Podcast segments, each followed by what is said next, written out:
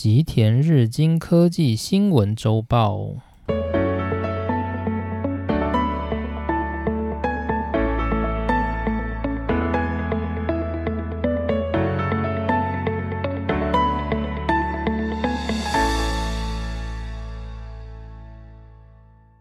大家好，今天要跟大家分享的新闻标题是 Panasonic 年内停止在巴西生产电视。那我想利用这一则新闻呢，就是来顺便谈一下，就是我们今天的这个主角，也就是 Panasonic 这家公司。那这一次的内容呢，我会涵盖就是这个主新闻，以及我会整合就是在日经里面关于松下电器，也就是 Panasonic 研究的四则。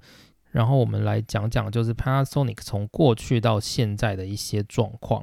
好，那首先是这一则新闻，就是 Panasonic 它在年内将停止在巴西生产电视。这是一则就是二零二一年八月十三日的新闻。就我们知道，其实我们现在在一些量贩店还是买得到，就是 Panasonic 品牌的电视嘛。那所以 Panasonic 它其实自己也有在进行。就是电视的组装，但是因为 Panasonic 它本身不是一个面板厂，所以它通常是购置就是液晶，然后进行组装，然后销售，所以它的工厂基本上都不在日本国内，而是在各个海外。那其实呢，就是在从二零一九年开始，Panasonic 针对它的电视的业务就已经删除了很多他觉得不必要的项目。例如说，他从二零一九年开始就停止了他的墨西哥厂，并且他到今年的三月为止又停止了日本某些生产电视的工厂。以及它在越南跟印度的工厂，因为在液晶电视组装的这个领域，就 Panasonic 它一直是处于比较弱势，然后持续亏损的状态，所以这个业务就是 Panasonic 一直是一个烫手山芋，所以它到今年为止，它已经把它过去八处生产液晶电视的据点一路缩减为剩下三个。同时呢，就是在今年把巴西生产电视的这个工厂给关闭之后，Panasonic 就会宣布它要停止就是低阶机种的生产，把低阶机种的生产就是代工给就是 TCL，就是它跟 TCL 买 TCL 组装好的就是电视。那他只是把 Panasonic 的这个名字标上去，然后销售这样子，就是 Panasonic 它在低阶的业务会朝这个方向进行。那今后呢，它留下的这三座工厂是在日本国内，那主要是生产高端的 OLED 的液晶电视，所以它会以这个方面作为它目前在液晶电视的业务的主力。那主要是这样子。好，那我们在这个新闻看到什么呢？就应该我们都知道吧，就是电视液晶荧幕面板，就是目前是一个很容易亏损的产业，就是有点像是过去的低润，就是杀成了一片血海的这种状况。就是液晶电视就是属于这样的一个产业，就是如果你的液晶电视，你不是走高端的，就是高画质或者是高技术，然后价格卖得很贵。那通常我们在大卖场买的那个电视，最便宜都可以很便宜吧？就我看过，就是我们在日本买那个液晶电视，那种很低阶的，就是你不在意画质，那这种的电视大概都是两万日元有找。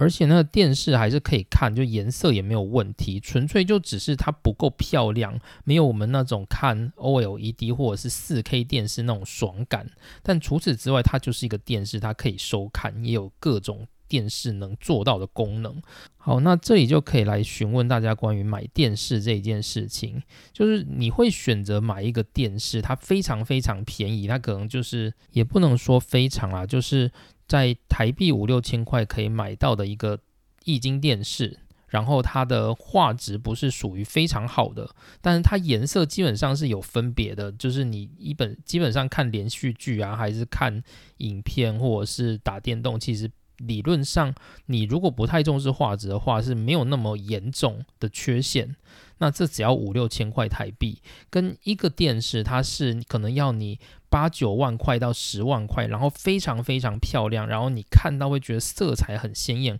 有那种我看起来就有一种非常爽的感觉的这种电视，正常人会去买哪一个？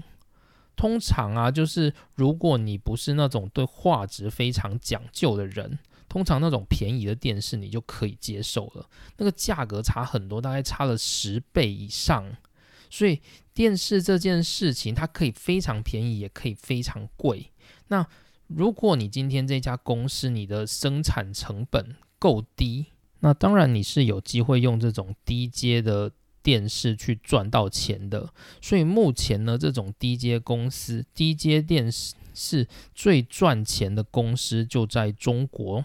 因为中国的人力成本低嘛，然后人民也一般普遍接受就是低阶电视，市场也非常广大，所以在中国很容易养起这种低阶电视的厂商。那像三星这种就是巨大的公司，但因为它是在韩国，然后它的韩国目前的地价已经非常高，然后人力资源、物价也都很高，所以在这种状况下，韩国去生产低阶电视，它是打不赢中国的。所以对韩国的电视，就是三星的。电视经营来说，他们就会朝向做高阶的电视，用非常昂贵的价格，然后有高画质、高品质的这种电视向海外世界销售。那这样它可以占，如果它是在整个领域的佼佼者的话，它还是可以。占据到很大的利润，然后去维持它的就是液晶电视的业务，大概是这样子。所以 Panasonic 呢，它其实就是一个不上不下的状态，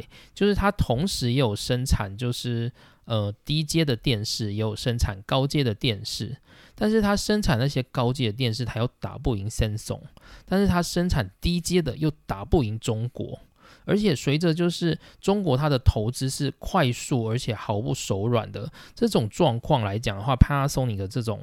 日本公司根本没有办法应付。这算是我们要扯到就是日本的一个经营文化，就是我们会发现日本公司近年来你会发现那种巨大的日本知名的公司，它在操作转换。运作或者是决策上都非常非常的缓慢，这个就是日本公司的问题。所以这样子，p a 送一家公司，它要在这种瞬息万变的面板业，就是抢出一片天的话，它是几乎是不可能的任务。所以他就只能任由韩国公司打他的高阶业务。然后由就是中国公司去痛宰它的低阶业务，所以从现在开始呢，Panasonic 它学乖了，就是应该说也不是学乖啦，应该是说它已经真的没有办法，什么事已经无计可施了，所以它最后只能将它所有 Panasonic 品牌的低阶生产业务全部取消。如果今天我要卖低阶产品，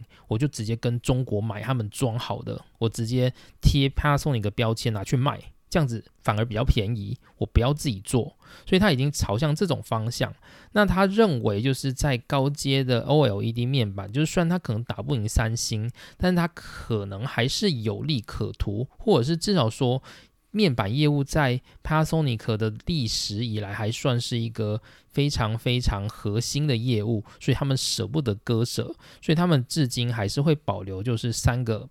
就是液晶荧幕的工厂，然后来进行高阶液晶电视的生产，大概是这样的一个状况。所以呢，这个新闻的低点就告诉我们说，就是目前我们的电视就是杀成一片血海，而像 Panasonic 这样的公司，它根本没有办法应付这种血海的状况，所以它已经不得不做出它的杀手锏，把它大部分的电视业务都消除掉。好，那第二点呢，我们可以发现，就是 Panasonic 这一家公司，其实它是一直不断的，就是朝向走下坡的状态，就是它的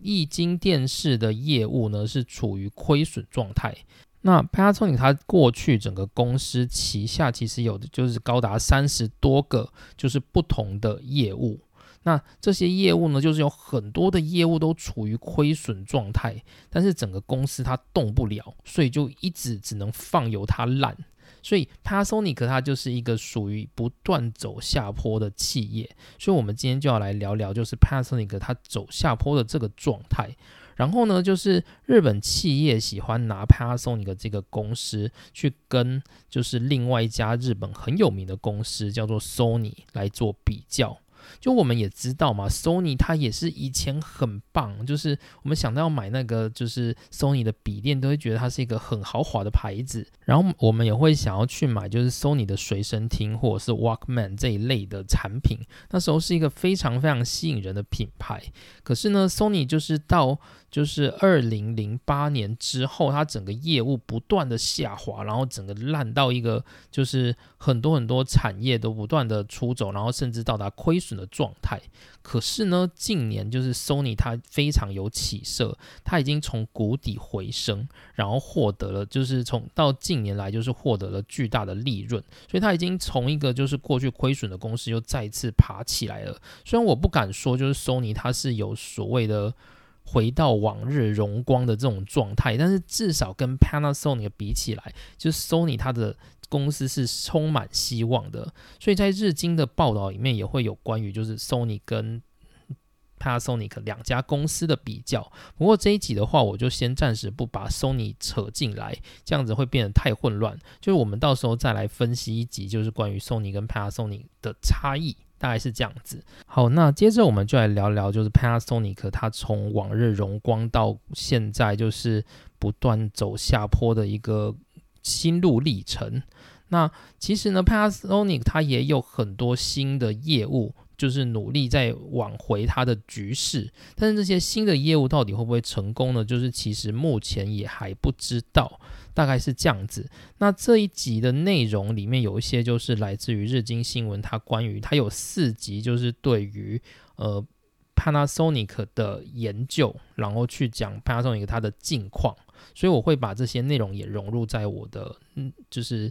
内容里面。好，那先来介绍一下 Panasonic 这家公司。就是 Panasonic 这家公司，大家应该都有听过吧？就是。我觉得如果没有听过，应该是蛮奇怪的。就是至少啦，至少很多家电还是会买得到什么冷气啊？诶，冷气好像没有，有那个冰箱啊。然后像那个我们如果如果他对那个免治马桶很有兴趣的话，就是免治马桶目前台湾买得到就是最好的品牌，大概就是 Panasonic 吧。所以其实 Panasonic 它在整个家电市场还是占有一席之地，至少因为它是一个非常非常老牌的企业，所以大部分人都会知道它的名字。虽然你可能不一定是 Panasonic 的粉丝，但是你还是会知道说，诶，它是一家日本公司，而且好像还是具有品质的。就我们通常还是会这样想。好，那我们来聊聊就是 Panasonic 这一家公司。这家公司呢，就是我们台湾的翻译是叫做。Panasonic，或者是有时候会叫做国际牌，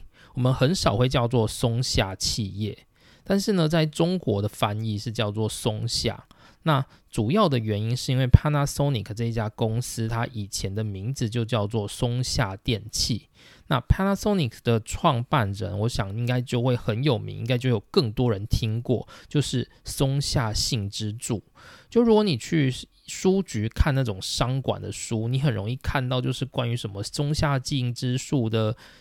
经营学啊之类的这一类的作品。那主要就是因为当时就是松下幸之助他带领的 Panasonic 产生了一个非常大的荣景，然后甚至成为就是世界五百强企业、日本八强企业这样子一个非常辉辉煌的状态。所以呢，Panasonic 它是松下幸之助他在二战以前所创立的一家公司。那 Panasonic 这家应该说那时候的名字就是松下，我们就用松下电器来称呼好了。那松下电器呢，它在二战的时候就是也有参与就是军需工业，因此在二战结束之后就受到联合国的那个总司令的审判，就是认为说。就是 Panasonic 这家公司，它是一个就是资助军国主义的不好的公司，必须要做出责任。那所以那时候呢，松下幸之助底下的一个行政主任就是井植穗男，他也算是就是松下幸之助的亲戚。那井植穗男呢，他就决定就是替松下幸之助就是担起战争的这个责任，所以宣布。就是辞职离开松下电器，同时呢，就是把松下电器的冰库工厂给分割出去，接着成立了另外一家公司，叫做三洋，大家应该就有听过吧？就是虽然它没有 Panasonic 有名，甚至就是三洋这个品牌，可能到目前就是有可能就是慢慢会消失在市场上。不过就是我想它也算是大家应该会有听过的一个牌子。那这个牌子就是过去松下电器的井植穗男所分割出去创立的公司。那松下电器之后呢，他们就走向新的路线。首先呢，就是他们做了一个重大的决策，就是引进了。电视生产，所以我才会说，就是 Panasonic 它应该是舍不得它的电视生产业务被结束掉，所以才会保留了高端的生产业务在进行。那松下电器呢？它除了当时生产了电视以外，它也就是生产了家电，然后易经，然后跟电机，甚至到半导体，它都有在做。但它有一个非常非常重要的主力，就是关于电机方面，就是电电工方面的生产是，就是 Panasonic 一个重要的主力。所以电工这一个单位，这个集团，就是在 Panasonic 的业务里面是非常非常重要的一部分，而且非常非常老牌。所以整个 Panasonic 体制底下就有一个集团。自己成立了一个就是电工派系，这个派系就是过去从松下电器时代就开始的一个就是电工业务的，就是系统。那这也成为就是现在就是 Panasonic 它体制底下一个比较困难的一个派系就对了。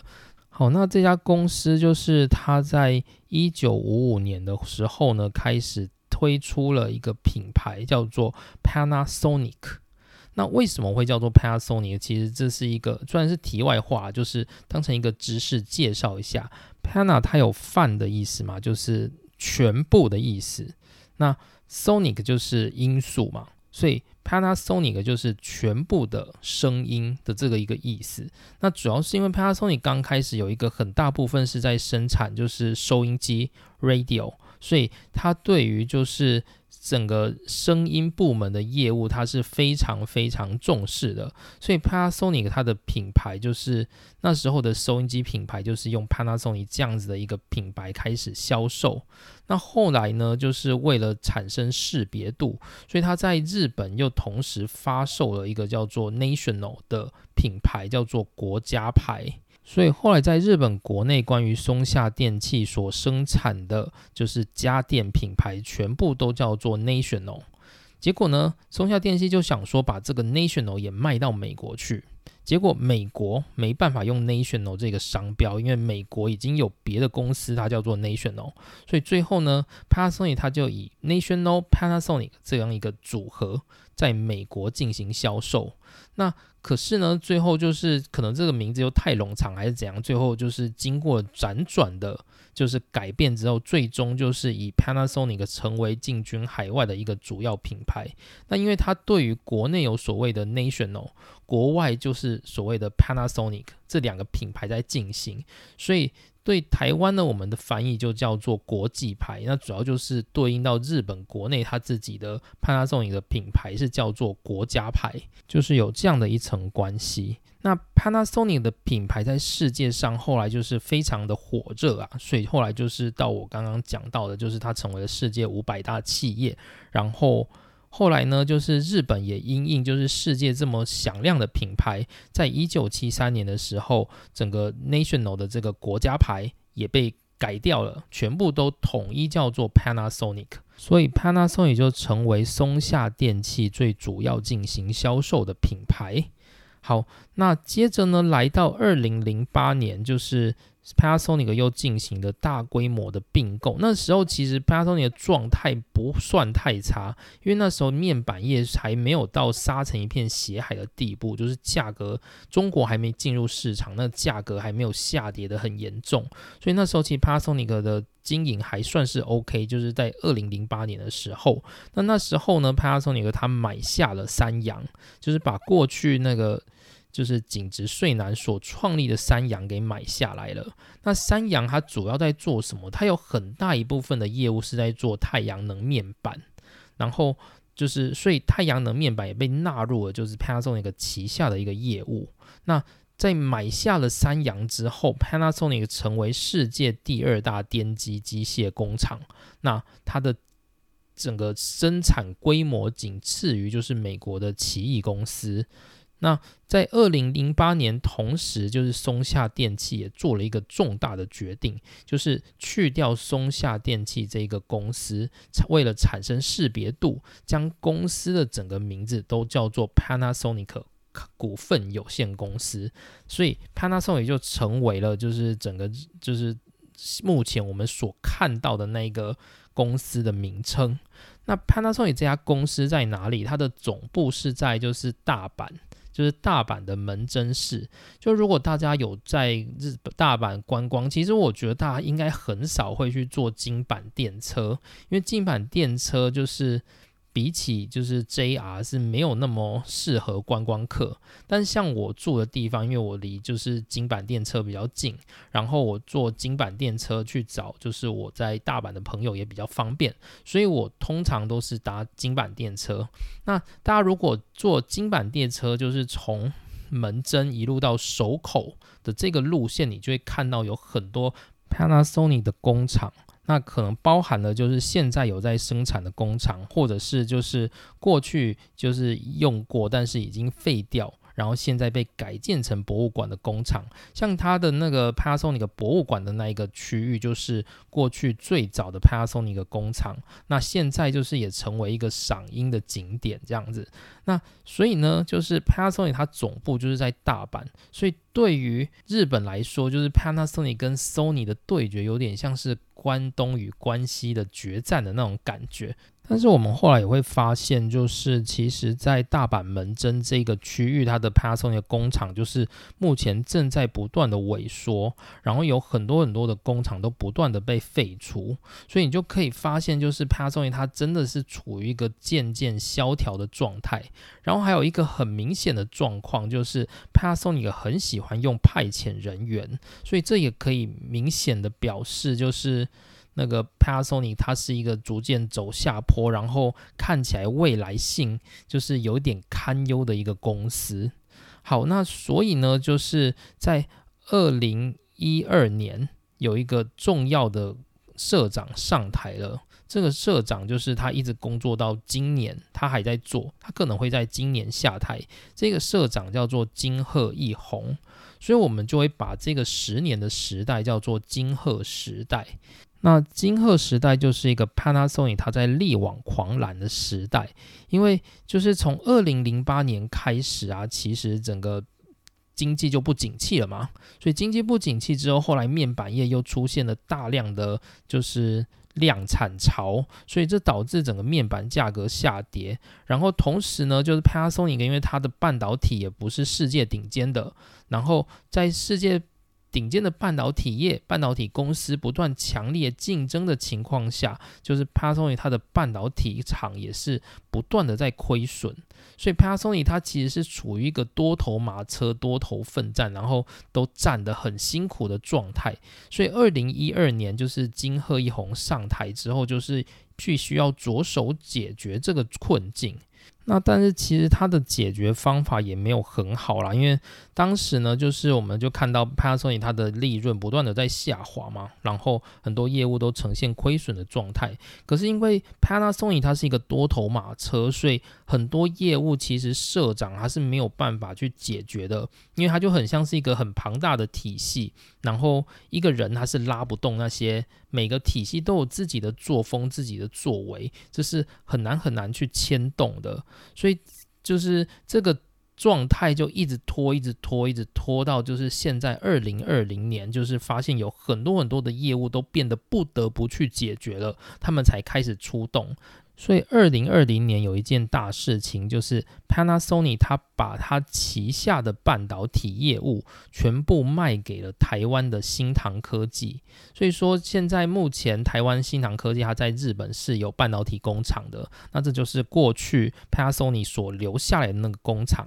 那 Panasonic 这个半导体业务其实过去也是因为另外一家公司就是富士通半导体，然后它也不是很好，所以他就来跟 Panasonic 合并，然后就合并之后呢，就是也没办法产生出有效的利润，所以最终就落得了在二零二零年就是宣布结束。所以从此之后呢，Panasonic 它已经没有再碰半导体这个区域了，它的重点就是在于一些家电。之类的状况，但是呢，Panasonic 它在二零一二年开始，它着手进行了一个新业务，因为我们发现它的利润一直下滑嘛，所以通常高层他的脑，他本来会就是高正常来讲，我们应该是要想办法去解决亏损的业务，可是因为 Panasonic 它的系统实在是太复杂了，太难懂了，所以呢，社长他首先就是加入新的有利润的业务，去想办法拯救这家公司。所以，Panasonic 现在有一个很大的阻力就在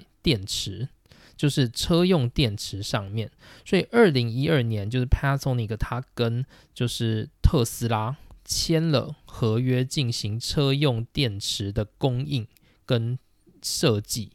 所以，Panasonic 就成为特斯拉目前最重要而且主要的电动车的电池提供者。所以，像我们研究室啊，就是最近有一些同学他们都去 Panasonic，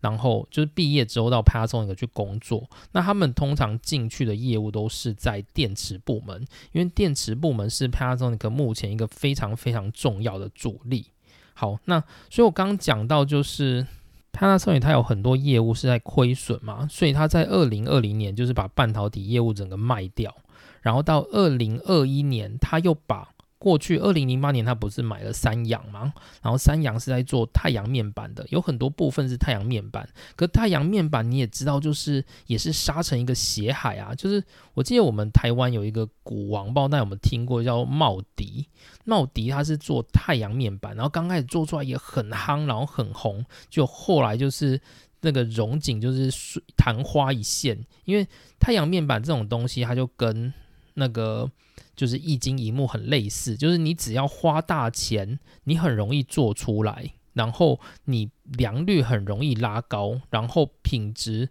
不用太好也能够卖钱，大概是这种状态。就是它跟一般像我们机体电路那种产品要高先进技术，然后要慢慢磨的那种状况不太一样。它是你砸钱，就是盖盖厂，然后找人来。就是稍微兜一兜，也不是说非常简单啊，但是至少跟半导体比起来，它是相对的容易。所以说，就是。太阳面板也是杀成一片血海，就是日本这种公司，它怎么有办法去跟中国公司这种低成本的公司拼呢？所以最后呢，在二零二一年，它也宣布就是把太阳面板这个业务给消除掉，然后同时三洋这个品牌就是慢慢的会被淡出那个 Panasonic 的业务里面去。好，那从二零一七年开始，其实这个社长他就已经有点力不从心了，然后他就觉得他应该要慢慢的下台。可是那个当时就是大家也没有人想要去担当 Panasonic 这一个多头马车的领导者，所以就是要求金鹤一红继续做，所以他就一直做到了二零二零年。那二零二零年呢？他下台，他今他在二零二零年的十一月就是宣布说他要在二零二一年下台。那同时会有就是下一任社长叫做南建雄来担任。那二零二零年他给了 Panasonic 一个重要的礼物，就是他宣布让 Panasonic 重组为控股公司，也就是说他把整个庞大的 Panasonic 体系做了一个强烈的更动，然后让整个 Panasonic 就是